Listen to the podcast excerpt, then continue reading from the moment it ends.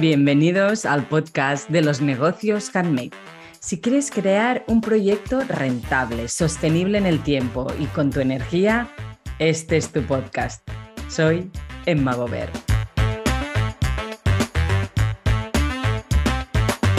Hola Handmaker, estamos en un nuevo episodio de la serie El Festivalet, hablando y aprendiendo de vuestras experiencias. Espero que la entrevista de hoy te guste. Disfrútala. Hola Irene. Bien, muy bien. Pues aquí en, aquí en el Festivalet viendo todas estas obras de arte y, maravillas handmade. Gracias. Y muchas gracias por aceptar la, la invitación ahora me contabas fuera de micro que ya llevas varias vueltas y que has empezado más de... ¿Otra vez? De, otra vez. Explica un poco quién es Irene y qué hay pues, detrás de, este Pues soy Irene, soy la creadora del Mama y soy ingeniera informática, reinventada después de la maternidad. Tenía un proyecto anterior de camisetas con mensajes sobre maternidad, pero bueno, ya era el momento de cerrar y centrarme más en, en autocuidado y todo y por eso he creado esta, esta marca de ropa interior orgánica y hecha aquí hecha aquí. Está todo hecho aquí y el algodón y, certificado. Sí. Y el taller está en Mataró, o sea que o sea, todo se diseña y se, hace, en un radio de 30 kilómetros. A conciencia para, para que la mujer pueda tener ropa interior, pues... Ah, sí, tenemos una, un abanico de tallas brutal y estamos todas incluidas. Vale. Esto que dices que es una segunda vuelta, ah, ¿cuál ha sido el reto? De, todo este recorrido empresarial creativo? Primero que no tenía ni idea del mundo de la producción de moda ni del marketing porque soy ingeniera. o sea que el reto ha sido el, hacer que sea medio rentable en, tiempo y, compaginarlo ¿no? con la vida de maternidad que, que, que te revuelve. ¿Sientes que ah, tienes conciliación entre, o sea, te permite conciliar? Sí, me permite. El trabajo de antes no, pero este sí, porque puedo... Mm, o sea, el primer proyecto no y este sí.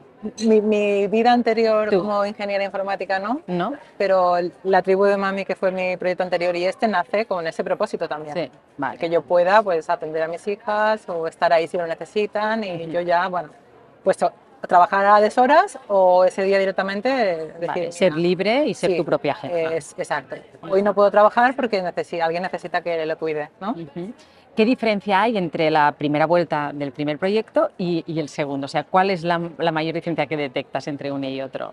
Bueno, los proyectos son distintos. Sí. Eh, el anterior eran camisetas con mensajes, que es un mundo bastante trillado ya, y la competencia era bastante, bueno, competir con el fast fashion ya es difícil. Claro, porque también es una estrategia de... el, tipo de producción era la misma, era una producción pequeña, local, con materiales de buena calidad, y a unos precios, bueno, pues bien calculados, exacto, pero no asequible a, bueno, a otro tipo de, bolsillos. Y entonces, bueno, al final, digamos que no conseguí llevarlo al punto en el que quería y decidí cambiar. Un poco por la competencia del mercado, ¿no? Sí. Vale. Y por lo tanto, cuando te planteas el nuevo proyecto, la nueva marca, ah, ¿qué tienes claro de cómo tiene que ser esta marca? Pues mira, esto sí que me costó, es el plan, primero creerme ¿no? lo que estoy vendiendo, darle un precio justo, sí.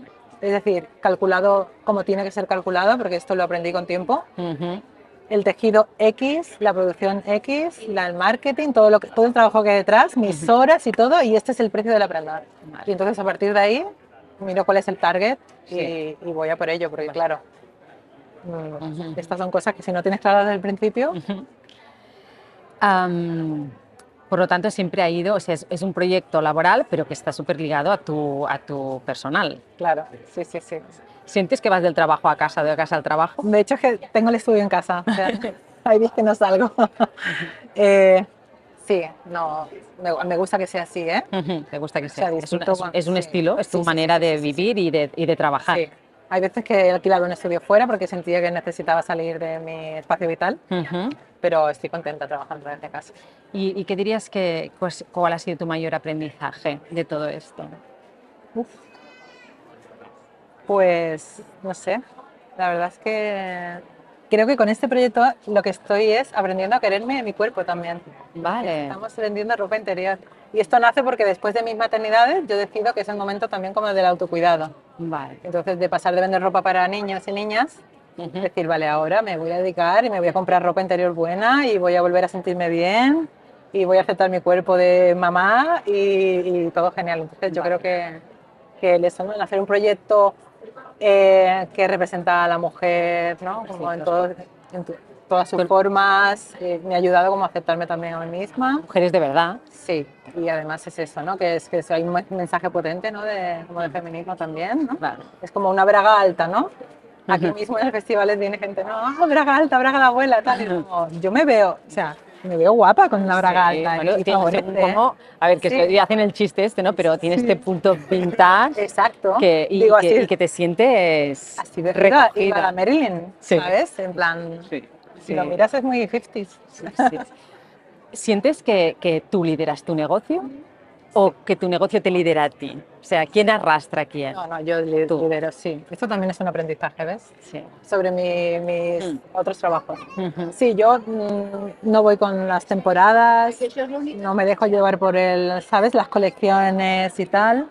Eh, tengo un brainstorming y me sale una colección cápsula, pues da igual, la saco en octubre, fuera de todo cuando sea inesperado total. La validas. Exacto, es cuando y si funciona. Exacto y no, no me dejo llevar. Sí, yo creo que lidero yo. Mm, qué bien. Uh, unas preguntas tipo test, mm, son como rápidas, que tú valores del 1 al 10, que son diferentes partes que, que, tiene el negocio y a ver cómo tú sientes que las llevas. O sea, por ejemplo, a nivel de finanzas, que ya nos, hablas, nos, has, nos has hablado un poco, pero del 1 al 10, ¿cómo valorarías que llevas tus finanzas y, y todo lo que es el, el entorno del dinero al, al, al proyecto? Vale, del 1 al 10, ¿qué, nota te pones? No, no, tengo que mejorar todavía. Un 6. Un 6. Mm. Vale. Ah, ¿Sabes en qué tienes que mejorar? No hace falta que lo digas, ¿eh? Pero... Sí, creo que sí. Lo que pasa que... Bueno, es, bueno, es un camino. Es un camino. A nivel de procesos, o sea, ¿crees, mm, ¿sientes que optimizas tus procesos a nivel de producción, a nivel de gestión, a nivel a, todos los diferentes niveles, porque sabemos que si tardamos el doble, en realidad el coste es el doble. Por lo tanto, a nivel de procesos, ¿cómo Igual, necesito mejorar también. Vamos a darle otros seis. Otros seis. Sí. Es que soy un poco muy pasional, muy, ¿sabes? Me dejo llevar por la creatividad del momento y entonces son cosas a lo mejor que si lo metes con mente fría, ¿no? Voy a intentar sí. eso. Vale. Y a nivel de comunicación, también, ¿cómo sientes que lo llevas? También se puede mejorar. Yo, queda camino, ¿eh? bueno, mejor hecho que perfecto. No, no, de hecho, eh, como la comunicación la llevo medio en castellano, medio en inglés, eh, también, también es, más complicado porque tengo que duplicar todos los email marketing y todo. También vamos a ponerlo en 6 también. Vale. Y el balance o equilibrio, me gusta más decir balance a mí, porque el equilibrio a veces como es muy perfeccionista y el equilibrio en sí estático no existe, el balance es más más adaptativo y más móvil, el balance entre esta visión de negocio fría y esta, la creatividad y pasional, ¿cómo dirías que está? Ah, bien. Pero si, si hay más creatividad es más hacia... Si, tú llevas un balance óptimo, o sea, este balance, ¿a qué nivel está? que, que, tira más a la creatividad. Sí. Pero no, está bien, a mí está me bien, te gusta. Sí. Cuando hay momentos, ¿no? De hacer las cuentas y tal, me pongo, pero creo que hay mucho más. Bueno, la parte de ingeniera, ¿no? También. Sí, pero si ya me fui de eso es porque creo que tengo más de lo otro. Eh, sí, bueno, quizás está más balanceado hacia la creatividad y lo otro me cuesta un poco más, pero al final acabo haciéndolo. O sea, pero lo necesitamos como estructura de, de, de, negocio. No, no, no, seguiría el, negocio. Claro. ¿Qué le dirías a un, a un handmaker que quiere empezar? Bueno, primero yo, eh, el estudio de mercado hay que hacerlo, porque al final estás poniendo una energía, ¿no? Y es importante. Y luego imagínate que creas algo y dices, jopetas, que me están acusando de plagiar o me están, ¿sabes? Como que... o, tú mismo ves que lo que estás haciendo tú ya lo, está, ya lo está haciendo 20.000 personas más. Claro. Sí, sí. Entonces un poco eso, estudiar un poco el mercado y luego amor. Amor. Sí, porque es que le tienes que dar amor si quieres que vaya para adelante, porque cuesta. Cuesta, bueno, la perseverancia que decimos, ¿eh? Hay, que hay una parte de, perseverancia y de... Pero si no llevas las ganas a tope, claro. eso va bajando y te quemas. Bueno, pero te alimentas de, al fin y al cabo, tú tienes un estilo de vida aquí detrás. Sí, sí, sí. En este caso es porque yo soy usuaria de este tipo de prendas y entonces estoy muy cómoda. Me retroalimento todo el rato de, de esta energía positiva hacia los negocios. plan, como este mes va fatal, bueno, pero me encanta lo que hago, venga, vamos para Bueno, pero siempre la parte... la parte de balance, como lo. Siempre balance. Qué bien, pues nada, muchas gracias, muchas felicidades. a ti. Súper...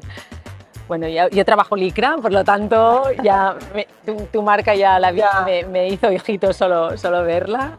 O sea que nada, muchas gracias, por compartir este, este, este, ratito y, nos seguimos viendo en redes y, aquí estamos. Y, muchas gracias. Y, gracias, Irene. Gracias. Gracias por escucharnos y compartir este espacio con nosotros. Nos vemos en el próximo episodio.